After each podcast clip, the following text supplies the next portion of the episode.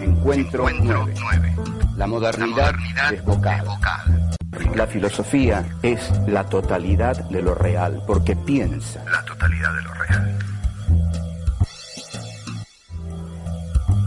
¿Qué es el patos, de, la indignación? Marx, alaba, a la burguesía. ¿Qué lectura hicieron de Marx, de Marx pensadores, marxistas argentinos? La burguesía, aprendiz de hechicero. En la introducción a la filosofía del derecho de Hegel, Marx habla de la crítica como denuncia, es decir, la crítica dice eso está mal, esa es su denuncia, denuncia una injusticia, la crítica. Pero dice que va a hablar Marx de el patos de la crítica, es decir, el patos vendría a ser la pasión que alimenta a la crítica. La crítica no es algo desapasionado, no estamos, eh, no estamos en un quirófano, digamos, no estamos en un mundo aséptico, no contaminado, sin pasiones. Por el contrario, esta es una filosofía muy pasional. Entonces, lo que va a decir Marx es que el patos de la denuncia es eh, la indignación. Eh, ¿Qué es el patos de la indignación? El patos de la indignación es que en el momento en que descubrimos nuestra situación de ignominia, no tenemos que descubrirla como, digamos, un sabio descubre algo en su laboratorio. La descubrimos y ese descubrimiento nos llena de indignación. ¿Cómo fue que no descubrimos esto antes? Bueno, no importa, lo hemos descubierto ahora. Pero esto es indignante porque hay un momento, hay un momento en que los hombres tienen que decir que no las mujeres también. O sea, se sabe que cuando digo hombres en filosofía son hombres y mujeres. Hay que decir que no, este es el patos de la indignación. Por ejemplo, he aquí una pregunta incómoda, sumamente incómoda para todos nosotros argentinos que este, vivimos la década del 90 bajo un gobierno este, que todos recordamos. ¿Dónde estuvo el patos de la indignación? ¿Dónde estuvo el patos de la indignación? ¿Por qué no nos indignamos más? Si todo era tan evidente, si se robaban el país, si lo regalaban, si estaba a la vista de todos, ¿por qué el patos de la indignación estuvo ausente? Bueno, esto es simplemente formular una pregunta. El, patos de la indignación eh, cubre todos los aspectos históricos. Uno no solo se indigna con las injusticias del capitalismo, como Marx. Se indigna también con las injusticias cometidas por quienes pretendieron realizar los sueños de Marx. Quienes pretendieron realizar los sueños de Marx lo hicieron en la Unión Soviética o en China o en Cuba. Voy a tomar el, tema de, la Unión Soviética. Este, ¿qué, pasó ahí? ¿Por qué los socialismos del siglo XX tan mal realizaron el sueño de una sociedad igualitaria, sin oprimidos ni opresores? ¿Por qué, lo, eh, ¿por qué no se realizó ese sueño? Eh, no se realizó porque hubo el concepto eh, el concepto de vanguardia no dejó de estar ausente. Las masas no fueron protagonistas, fueron protagonistas las vanguardias. Las vanguardias suelen ser las que se sienten dueñas de la verdad ideológica, de la ideología, de la verdad revolucionaria. Cuando las vanguardias se sienten dueñas de la verdad revolucionaria, crean el partido de la vanguardia el partido de la vanguardia es ese partido formado por aquellos que tienen la ideología revolucionaria y que consideran que las masas no la tienen y que ellos deben llevar adelante una función educadora sobre las masas desde el Partido Revolucionario y con la ideología revolucionaria. Ocurre, y ha ocurrido en la Unión Soviética, por ejemplo, que el partido de la vanguardia revolucionaria cosifica la ideología es decir, hace de la ideología un dogma perteneciente a unos pocos elegidos. Estos pocos elegidos se transforman en la burocracia del partido. La burocracia del partido es la que luego administra el dogma ideológico al cual ya toda la sociedad tiene que someterse. Y finalmente, el partido dogmático de la vanguardia dogmática elige a su líder y ahí aparece el culto a la personalidad, aparece la figura del dictador revolucionario. Lo mismo eh, pasó en China y lo que, lo que abordo ahora es una cuestión muy polémica. Eh, para mí este, pasó en, en Cuba, es decir, eh, la, revolución cubana triunfa en enero de 1959 y abre una aurora de esperanzas en América Latina. Este, pero eh, estamos en el año, en el siglo XXI y, digamos, este, la figura emblemática sigue siendo la de, la, de, Castro, quien, este, para mi total desolación y repulsa, lo confieso, hace pocos años ordenó fusilamientos, ordenó fusilamientos. Uno es totalmente este, enemigo de, la pena de muerte. Este, y considero este, que, digamos, en ninguna figura política puede extenderse tantos, tantos años al frente eh, de un país sin desgastarse y sin cosificarlo, es decir, sin impedir que la historia avance en él creativamente.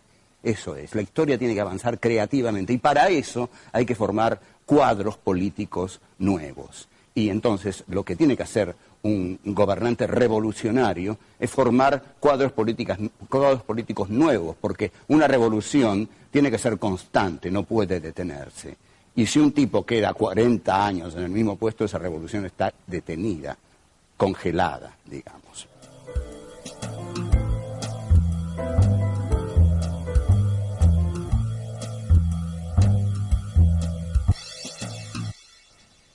Vamos a volver ahora al eh, manifiesto eh, comunista eh, de, Karl Marx. Marx escribió este texto o firma este texto junto con Engels, pero nosotros se lo vamos a atribuir a Marx. Es un texto importantísimo que le es encomendado a Marx por la Liga de los Comunistas.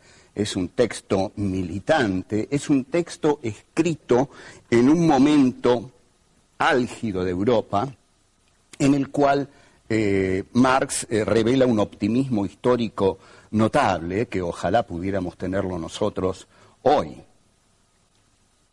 Pequeña digresión voy a hacer acá. Ustedes observen qué afortunado era Marx. Marx era un hombre que todavía creía que el proletariado iba a enterrar a la burguesía. Nosotros hoy estamos verificando que el proletariado no solo no enterró a la burguesía, sino que la burguesía ha enterrado al proletariado y que en principio lo ha, lanzado a los márgenes, lo ha quitado de la esfera del trabajo y no tenemos sujeto histórico que venga a redimir la historia eh, que vivimos, que venga a ponerla en orden, que venga a encarnar nuestros sueños, digamos, como el proletariado encarnó los sueños históricos de Marx. Entonces, el manifiesto comunista, digámoslo así, es un texto eh, que, expresa, expresa el profetismo de Marx. Marx aparece aquí como un profeta de la historia, ¿no? Es el hombre que dice, hay dos clases, ese es el, comienzo, la primera parte del manifiesto, hay dos clases, la burguesía y el proletariado. Hay una dialéctica histórica, hay algo que se realiza internamente en la historia y es la dialéctica de la historia. Esa dialéctica viene funcionando así, va a decir Marx. La burguesía ha liquidado todas las formas feudales de producción y ha generado al proletariado industrial. Este proletariado industrial va a ser la clase revolucionaria que va a terminar con el orden burgués capitalista y va a instaurar un nuevo orden de este, igualdad. Bien, entonces, Marx eh, observen este paso, este paso delicadísimo. Marx, para que el proletariado surja, necesita que la burguesía triunfe.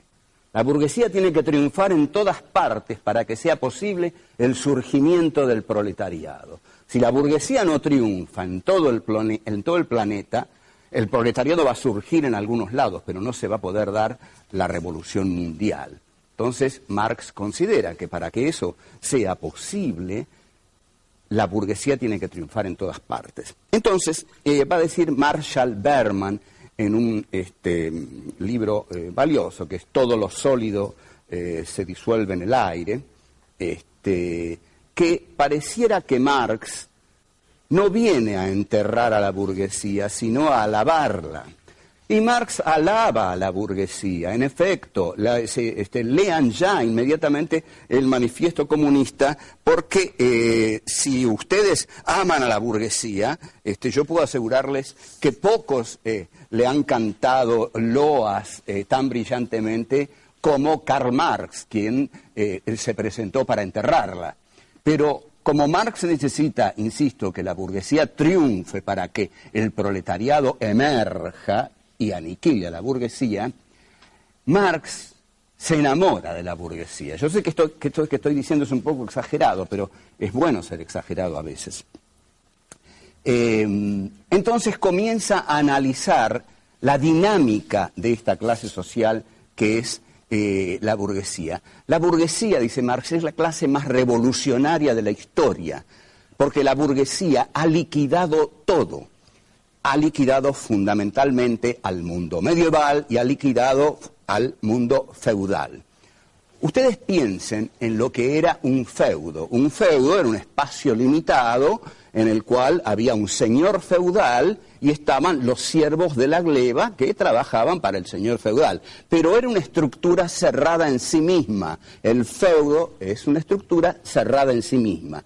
En cambio, los burgos comienzan a comerciar entre ellos. Los feudos no comercian entre ellos, los burgos sí, comercian entre ellos. Es decir, la burguesía es siempre expansiva para decirlo con una palabra de hoy, la burguesía es siempre globalizadora. Y la gran globalización de la burguesía es el descubrimiento de América. Ahí la burguesía crea un mundo. Hay un mundo por la burguesía. La burguesía es la primera que crea un mundo, un sistema mundo. O sea que la burguesía nace como clase globalizadora. Este mundo que crea la burguesía es un mundo de mercancías y la burguesía de ahí en adelante constantemente comienza a destruirlo todo. Entra en la India, entra en China, y esto, esto es lo notable de Marx. ¿Qué va a decir Marx de las atrocidades que los ingleses hacen en la China, en, perdón, en la India? También en China, desde luego. Pero Marx se ocupa mucho de India. Tiene dos textos fundamentales. La dominación británica en la India y futuros resultados de la dominación británica en la India en estos dos textos. Tiene muchos otros más, porque sé que algunos van a decir, eh, ya está tomando esos textos que son los peores de Marx, y bueno, al fin y al cabo son dos textitos nada más. No, hay un corpus importante de textos eh, sobre el colonialismo de Marx. Y hay un texto terrible de Marx sobre Bolívar. Marx estaba contra Bolívar porque justamente Marx no quería que América Latina fuera independiente de Inglaterra, porque eso iba a retrasar el desarrollo de la burguesía. En cambio, si Inglaterra si Inglaterra invadía América Latina, iba a instaurar cuanto antes aquí el sistema de, producción capitalista y de ahí iba a surgir el proletariado que iba a liberar a América Latina. En consecuencia, Marx está en contra de Bolívar. Por ejemplo, en la batalla del Álamo, ¿eh? donde los norteamericanos van a conquistar Texas, Marx hubiera estado al lado de John Wayne, ¿Eh? Se hubiera puesto al lado de John Wayne y habría dicho, mire, usted este, es, un cerdo capitalista, que usted tiene que eh, triunfar aquí e imponer el sistema, el moderno sistema de producción capitalista para que surjan los proletarios y hagan la revolución. Eh, bueno, no es mi propósito, le diría John Wayne. Bueno, a mí, no me importa su propósito, le diría Marx. Me importa el, lo objetivo que usted desarrolla en la historia. Para mí, este, lo, que usted está realizando en la historia son los fines del sistema de producción capitalista. Este sistema de producción capitalista tiene que imponerse en todos lados y también en la India, al costo que sea. ¿Qué importan los estragos si los frutos son placeres. No mató a miles de seres Tamerlán en su reinado. Es un poema de Goethe que eh, cita Marx. O sea, los estragos no importan, lo que importa es que entre el modo de producción capitalista, porque de ahí van a surgir los proletarios que van a liberar a la India. Estamos esperando eso.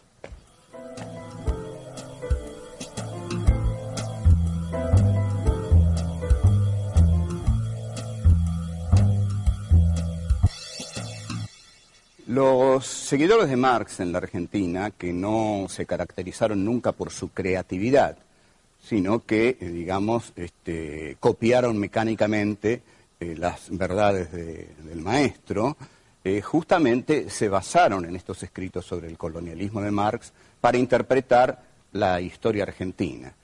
al basarse en estos escritos de Marx, resultó que entonces los eh, representantes del progreso y del desarrollo de las fuerzas productivas capitalistas terminaron por ser, este, bueno, fundamentalmente eh, Bartolomé Mitre, Domingo Faustino Sarmiento y Julio Argentino Roca. Este, no sé si ustedes piensan que esa gente desarrolló el sistema de producción capitalista en la Argentina. Yo no lo creo. Creo que lo único que hicieron fue construir una ciudad importadora de la manufactura británica y exportadora de los granos y las vacas argentinas. Es decir, un esquema de monoproducción y no desarrollo industrial. Un capitalismo que, no desarrolla industrias eh, no es capitalismo, es un capitalismo eh, totalmente primitivo, dependiente de la fructificación de la tierra. Apenas ese, ese esquema entró en conflicto con la crisis del 29, bueno, eh, colapsó la Argentina próspera de los llamados nuestros abuelos. Yo no tuve abuelos prósperos, pero bueno, ninguno de nosotros creo. Pero este, y ahí tuvo que ir este Julito Roca a, pedir a Inglaterra que por favor no dejara de comprar las carnes argentinas. Y dijo esa famosa frase que la Argentina era una de las joyas, una de las joyas más preciadas de la corona británica. Bueno, los pensadores este, marxistas fueron este, mitristas, mitristas porque eh, eh, tomaron el esquema de Marx y dijeron, ¿quiénes representan el capitalismo en la Argentina? Bueno, Buenos Aires.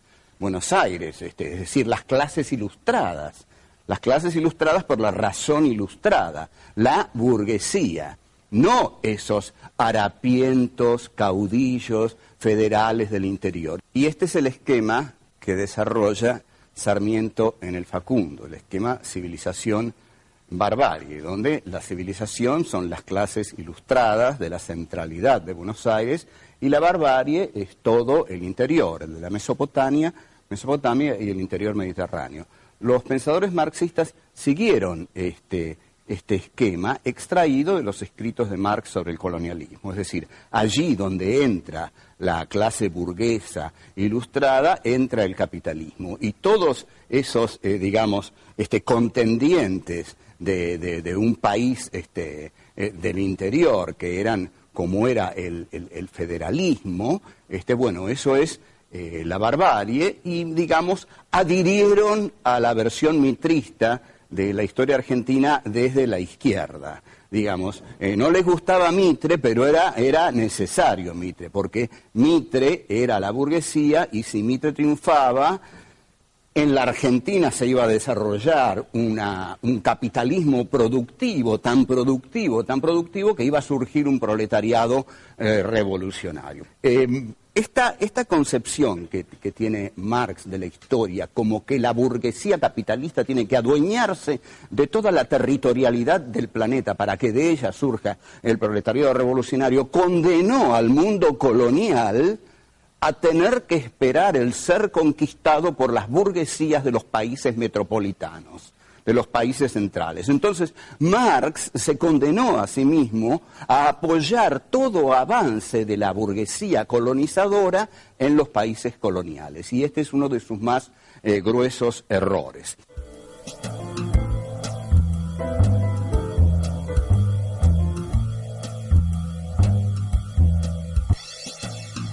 Lo que Marx dice es que la burguesía capitalista desarrolla unas eh, potencias económicas eh, eh, tan poderosas que finalmente no las va a poder controlar. Lo que Marx está diciendo es que la burguesía capitalista es como el aprendiz de hechicero. Miren, yo creo que Walt Disney pensó muy poco en Marx, pero este, sin embargo hizo uno de los este, dibujos animados más marxistas que se han hecho y de los mejores. Es el aprendiz de hechicero que está en la película Fantasía de Walt Disney que en cualquier momento aparece. No sé si ustedes piensan como yo, pero yo creo que si no lo, no lo descongelaron todavía, lo están por descongelar. En cualquier momento, ustedes no se sorprendan, pero descongelan a Waldina y le meten un corazoncito ahí en cualquier lugar y aparece. Ah, bueno, este, la cosa es así. Eh, el, aprendiz de hechicero del ratón Mickey, eh, que está basado en una partitura del compositor francés Paul Dukas, que está basado a su vez en un poema de Goethe, eh, el aprendiz de hechicero le, bueno, se va a dormir el brujo y Mickey le roba el bonete. Se pone el bonete y empieza a hacer locuras. Como diría Marx, la burguesía. La burguesía sigue creciendo, sigue creciendo, sigue creciendo, sigue creciendo. ¿Quién va a detener a, este monstruo que no puede controlarse a sí mismo y sigue creciendo, sigue creciendo? Bueno, lo mismo hace Mickey. Mickey eh, este, desata una hiperproducción de escobas. Este, estas escobas no se detienen nunca y cuando corta una aparece otra y aparece otra, aparece otra. Y esta es la pesadilla del aprendiz de hechicero que no puede controlar aquello que ha desatado. No puede controlar lo que desató. Marx va a decir de la burguesía que la burguesía no puede controlar lo que desató. Traigámoslo al día de hoy. ¿Ustedes creen que la burguesía, o sea, el capitalismo, puede controlar hoy lo que desató? ¿Por qué creen ustedes que los musulmanes en cualquier momento incendian París? Porque el neoliberalismo de la democracia de mercado no puede controlar lo que desató. Desató una exclusión, una marginalidad social incontrolable y en cualquier momento es decir, la negritud se apodera de las ciudades. Por eso Bush levanta un muro, porque no puede controlar lo que desató. Y lo siguen desatando, porque insisten en el capitalismo neoliberal, la democracia de mercado, todo eso, que es un sistema de una crueldad infinita, infinita porque genera constantemente hambrientos, desesperados, moribundos, y los genera en la periferia, mientras que en el centro la riqueza es cada vez mayor. Ahora, volvemos a Mickey. Volvemos a Mickey. Es el mago, es decir, este, este, sistema en la burguesía sigue, sigue desarrollándose como Mickey eh, sigue fabricando escobas. Pero lo de Mickey termina bien, porque aparece el brujo, lo controla Mickey, se pone él el bonete de mago y las aguas se aquietan, le da una patada a Mickey, que se va corriendo como un simpático ratoncito, y todo vuelve a su cauce. Bien, ¿quién es en Marx el ratón Mickey? es el proletariado industrial, porque Marx, cuando nos dice que la burguesía ya no sabe cómo contener los conjuros que ha desatado, nos va a tranquilizar y nos va a decir, quédense tranquilos, eso lo va a hacer el proletariado. Una vez que el proletariado sepulte a la burguesía, va a instaurar un mundo justo y un mundo racional. Eso no ocurrió. La burguesía sepultó al proletariado y la burguesía está desbocada en el siglo XXI más que nunca. Y en lugar de burguesía se da a sí misma el nombre de neoliberalismo, de democracia liberal de mercado, que es un sistema que concentra y excluye. Concentra y excluye. Al excluir, excluye tanto que los que viven en la opulencia de la concentración están aterrorizados, porque los excluidos son tantos que en cualquier momento invaden las ciudades de la opulencia. En consecuencia, yo creo que hoy vivimos una situación este, histórica preapocalíptica, porque además estos tremendos problemas históricos de hoy se van a solucionar con guerras nucleares, con guerras nucleares, digamos, localizadas pero ninguna guerra eh, mundial eh, nuclear va a ser localizada, porque lo nuclear eh, raramente puede ser localizado. Entonces, este, ustedes perdonen, digamos, yo admito que no es una visión muy optimista de la historia, pero esto no, acá no regalamos optimismo. Este, hay, hay, hay, digamos, hay determinados problemas ante los cuales ante los cuales las categorías de optimismo o pesimismo eh, son, este, son eh, digamos, risibles, porque acá no es cuestión de ser optimista o pesimista, esto está ocurriendo y aunque uno sea optimista, no puede dejar de verlo y ni puede dejar de señalarlo. El mundo, estamos viendo más que nunca, el mundo que Marx anunció en el manifiesto que la burguesía no iba a poder controlar. Entonces, este mundo de hoy, aunque Bush ponga muros, aunque eh, París lo vote a Sarkozy en lugar de la, a la socialista royal, y aunque en la Argentina se voten las políticas que aseguran la seguridad antes que la cultura, porque se vota desde el miedo, desde el miedo de los que tienen, igual, igual va a ser muy difícil que si, si se sostiene el sistema económico-político de la exclusión y de la marginación, esto se solucione este, sin un enfrentamiento de características preapocalípticas.